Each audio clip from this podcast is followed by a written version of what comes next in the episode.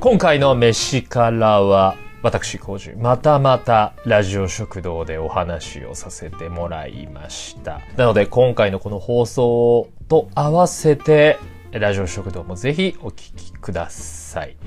さて、私、俳優の傍ら、ダイエットインストラクター、フードアナリスト、心理カウンセラーの資格を持つ、私、コージこと、黒沢コージが30代、40代のための飯と体、ライフスタイルをリスナーの皆さんとシェアしていくチャンネル、飯からです。今回もお付き合いくださいませ。さて、えー、ようやくですね、秋めいてきましたね。ようやくようやくです。ほんとね、もう暑さ嫌いなんでね、私、コージ。はい。そしてですね、冒頭の通り、今回の飯からは、またまたまた、ラジオ食堂でお話をさせてもらいましたよって話です。フード系ポッドキャストのパイオニア、ラジオ食堂、第237回。うわ、すごいね。もうこの回数はすごいです。第237回、秋の肉食強化月間、花正で肉を買い、焼いたらいいじゃない。っていう回です。という回でですね、肉などが自慢のスーパー、花正の楽しみ方と、まだまだ油断ならないこのコロナ禍での、外で楽しめない代わりに家で肉焼いて楽しんだらいいじゃないっていう話をさせてもらったんですね。実はですね、以前この飯からでも、この外で行けないなら家で飯で遊んでみてはどうでしょう。飯遊びっていう話をですね、させてもらったんだけれども、ラジオ食堂ではですね、この家で焼けっていうことに特化をしてですね、この家で肉やら何やらを焼いて楽しむためのアイテム、ロースターと、このスーパー花正の話でした。詳しくはですね、ラジオ食堂でぜひ聞いていただけたらと思いますが、この花正ですね、残念ながら関東メインの展開なんですね。で、まあいろいろありますよね。花正はもちろんですが、メディアで人気の今業務スーパー、コストコ、カルディ、その他もろもろいろんなところあります。意識高い系から日常使いできるようなところまで。えー、で、私、工事ですね、たまたま運よく、これらのお店行ける距離に住んではいるんですけれど、全国的にはですね、いや、知らんよという人、いや、知ってるけれど、行けないよっていう方のケースが、大多数かと思います。はい。どこもですね、魅力的なお店ではあるんですけれども、皆様のご近所にもですね、必ずあるはずなんですよ。生活動線になくても、ちょっと離れたところとか、あそういったスーパーや食材店、ね、魅力的なスポット、あるはずなのでですね、ちょっといつもの生活動線から外れていても、ちょっと見て回ってはいかがでしょうか。ね、どうしてもスーパーってさ、自分の中の日常の動線にあるところでしか使わないんだよね。意識はしていても。うん。なのでですね、ちょっと面倒だけれど、見て回ってはどうでしょうか。しかしですね、まあ、このコロナ禍になる前から結構流行ってません？これらのスーパー、ね、あとは食材店。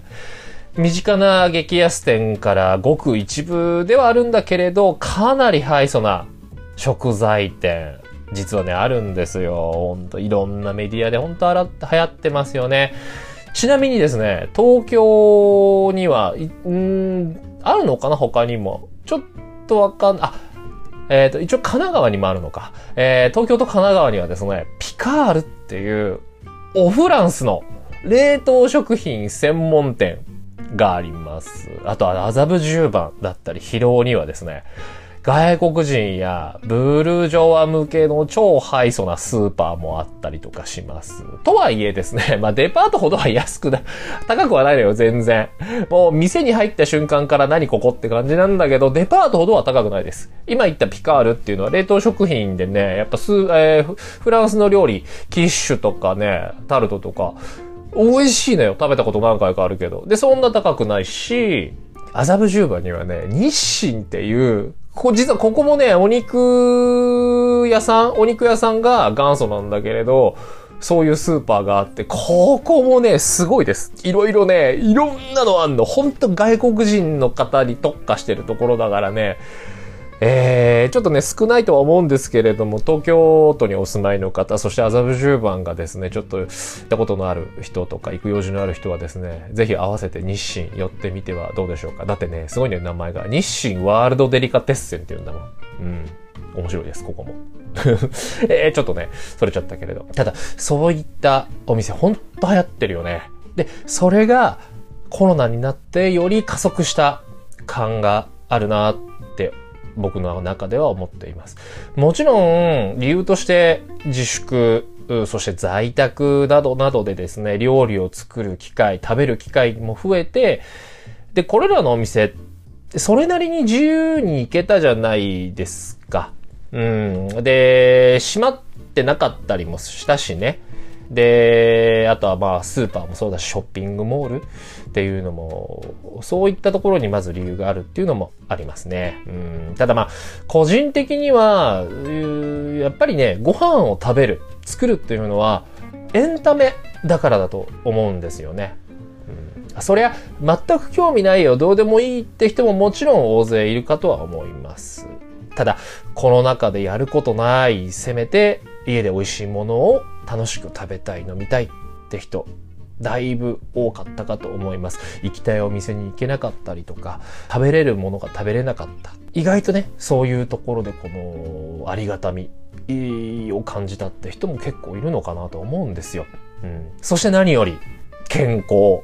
ダイエットですよね。まあ、とにかくもろもろいろんなことを含めて、自炊をちょっと頑張ったんだよね。とか、あ初めてやったって人もだいぶいるかと思います。うん。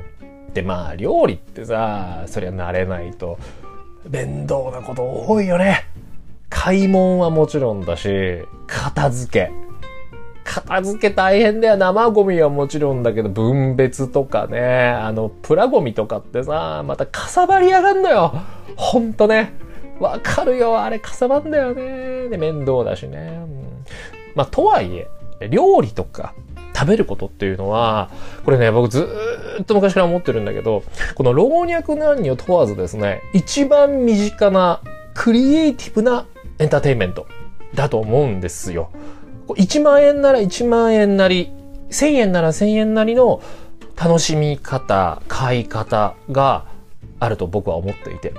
だからこそ、この花正だったり行数みたいなえちょっと変わり種、面白いものが置いてあるスーパーだったり、食材店っていうのが流行ってるんだと思う。もちろん日常使いのスーパーが悪いってことではないんだけれど、やっぱりいろんなものが並んでいて、えー、それが世界各国のものだったりとか、見たことがないものとかだったりすると、ちょっとワクワクするじゃん。ねあの、ほんとコストコもそうなんだけれどさ、若干テーマパークチックな感じしない？ねえ。いや、さすがに行数花正はあれだけど、コストコ行ったことのある人だったらわかると思うんだけど、なんとなくテーマパークに行くような気分になったりしませんか？うん、まあ僕もそんなしょっちゅう行くわけじゃないんだけどね。ただまあ、実際、この手のスーパーの売り上げ、やっぱりね、アップしてるみたいだし、この食材に限らずですね、このコロナ禍で、ちょっといい鍋とか、フライパンみたいな、この調理器具っていうのもだいぶ売れてるそうなんですよ。まあ僕もね、いくつか買いました。和平フレーズ、和平フレーズ、和平フレーズ。和平フレーズ、いいものなんで宣伝しておきます。和平フレーズ、おすすめです。はい。そして、ラジオ食堂でも話をした家庭用ロースター。これも、だいぶ売れたそうです。家庭用ロースター。そりゃね、家で肉焼けたら楽しいもんね。そして、東京のかっぱ橋というエリアがあるんですけれど、ここはね、プロ向けの調理器具だったり、えー、包丁とか、とにかくプロ向けのいろんな調理器具だったり、そういうグッズが売ってる街なんですけれど、ここでもこのプロ向けのですね、調理器具、包丁だったりとかっていうのが結構売れてたらしいんですよ。ただ、ただね、これ個人的に思うのはこれあれだよね。あの、凝り性の男性が買うんじゃないかなと思って。いるじゃない？あの、何でも道具にお金かける人。ね、今流行ってるキャンプともそうだし、釣りでもそうだし、まあゴルフはもちろんなんだけれど、とりあえず趣味始めたら道具、いいもの買わないと気が済まないよっていう人、だいぶ多いかと思います。で、ただね、この、なんだろう、個人的には実はね、あんまおすすめしないかな。このプロ向けの調理器具って、ほんとプロ向けのやつはね。うん、だって、鋼で作ってやるすごくいい包丁っていうのは錆びやすいし、で、何より研いでなんぼ。っていうのもあるし、同時に、この鉄とか銅でできてるフライパン鍋っていうのも手大変なのよ。で、何より高い上に重いしね。これ一般家庭にあっても、だいぶ持て余すし、邪魔とは言わないけど、うーんって感じなんだよな、うん、そしてね、まあちょっと嫌な言い方をすると、どんだけ道具にお金出しても、美味しいもの作れないんだよ。あの、ねあの、比例すればいいんだけどね。もちろんさ、こう、道具、いいもの、いい道具だからこそ、いいこの結果が返ってくるっていうグッズとかそういったあのものもあるんだけれど、料理に限ってはないよね。いい包丁買ったからって魚きれいにさばけないからさ。ほんと。うん。まあまあまあまあ、ちょっとね、またこれもすると話それちゃったんだけれど。ああ、ちなみにね、うん、どうしようこれ。まあいいや、カットすればいいから。俺ね、前すっげえいい包丁持ってたの。あの、何本か。牛刀とか、出刃とか、ペティナイフとか、カッティングナイフね。あれね、全部俺のいい包丁、元カノが多分捨てたんだよね。ほんと。まあいいや。それはいいとしてだそれはいいとしてノーカットでいくか。えー、まあね、そのこの昨今のブームから、このコロナっていうネガティブなことが発端にはなってしまったんだけれど、この家時間が増えたことで、えー、いろんな意味でですね、食だったり料理を楽しむ人、この向き合う人が増えているってことがここにやっぱり多いんだと思います。この飯からでもそうだし、ラジオ食堂でも話した飯遊び、そして飯ね、みんなやっぱり今向き合ってる時なんだなっていうのは思います。ただ、ただね、これちょっと最後に気になること、そして気をつけなきゃいけないことがあるんだけれど、ある調べによると、このコロナ禍で料理に興味を持つ、こだわる人が増えた一方で、料理をすることが非常に苦痛になる人が増えたことも、これは無視できないんですよ。これはですね、普段から家事として言い方は嫌な言い方になってしまうんだけれど、ある意味ですね、義務として作らざるを得ない人だよね。で、料理はもちろん、今回のコロナ禍のことで、いろいろなことの家事の頻度、家のことだったりとかっていうことの頻度が高くなったはず。それがストレスになってるってことだと思うんだ。ね、家族がいる方、そしていろんな事情があって、料理を作らざるを得ない人、料理、家事をするし、あの、して、しなきゃいけない人だよね。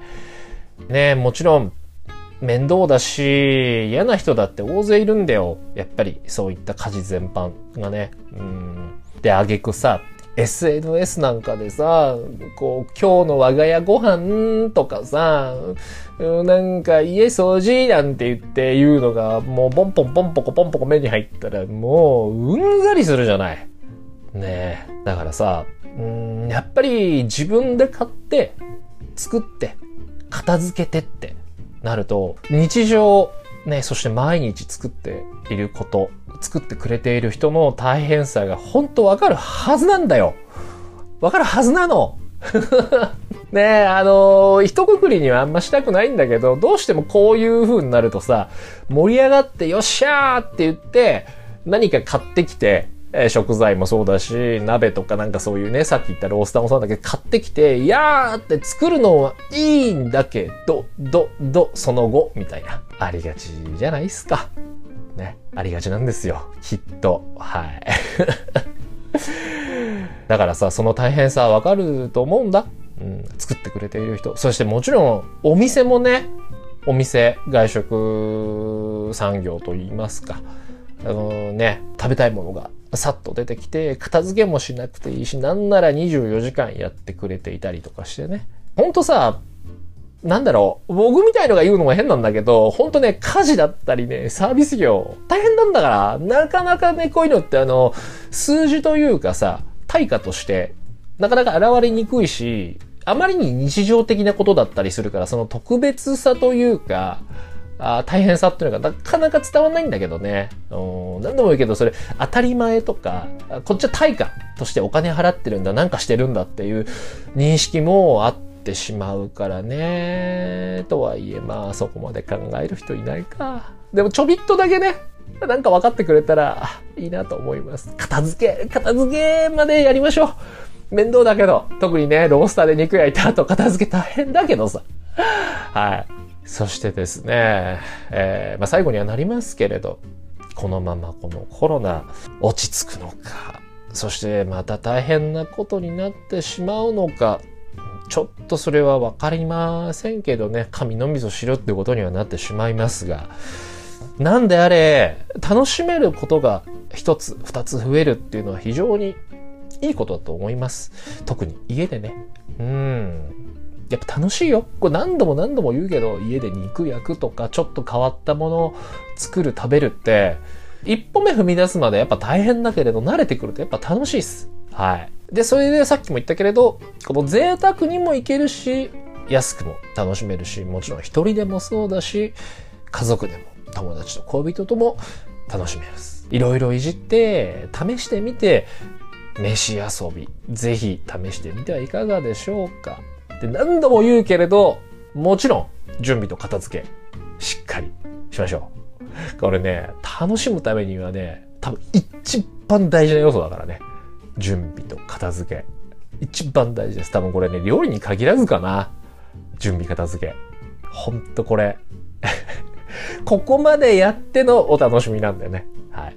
ここだけ気をつけましょう。あ、そして、これ一番大事なことなんですが、皆さん、ロースター買ってですね、やっぱうち向いてねえなとか、飽きたなとか、やっぱなんか油の飛び散りが半端ねえからやっぱいいわって。やっぱ肉は外で食べた方がいいよね。なんていう方、ぜひ、秋田焼き丸は僕にください。できれば、年末までに焼き丸、あ、焼きま、焼き丸って言っちゃう。焼き丸、僕にください。お待ちしております。さあ、そんな感じでですね、今回の飯から、ラジオ食堂でいろいろ話させてもらいましたよ。花正のことだったりとか、飯遊びの話させてもらいました。今回もお付き合いいただきどうもありがとうございました。また次の飯からでお会いしましょう。それじゃあ、バイバイ。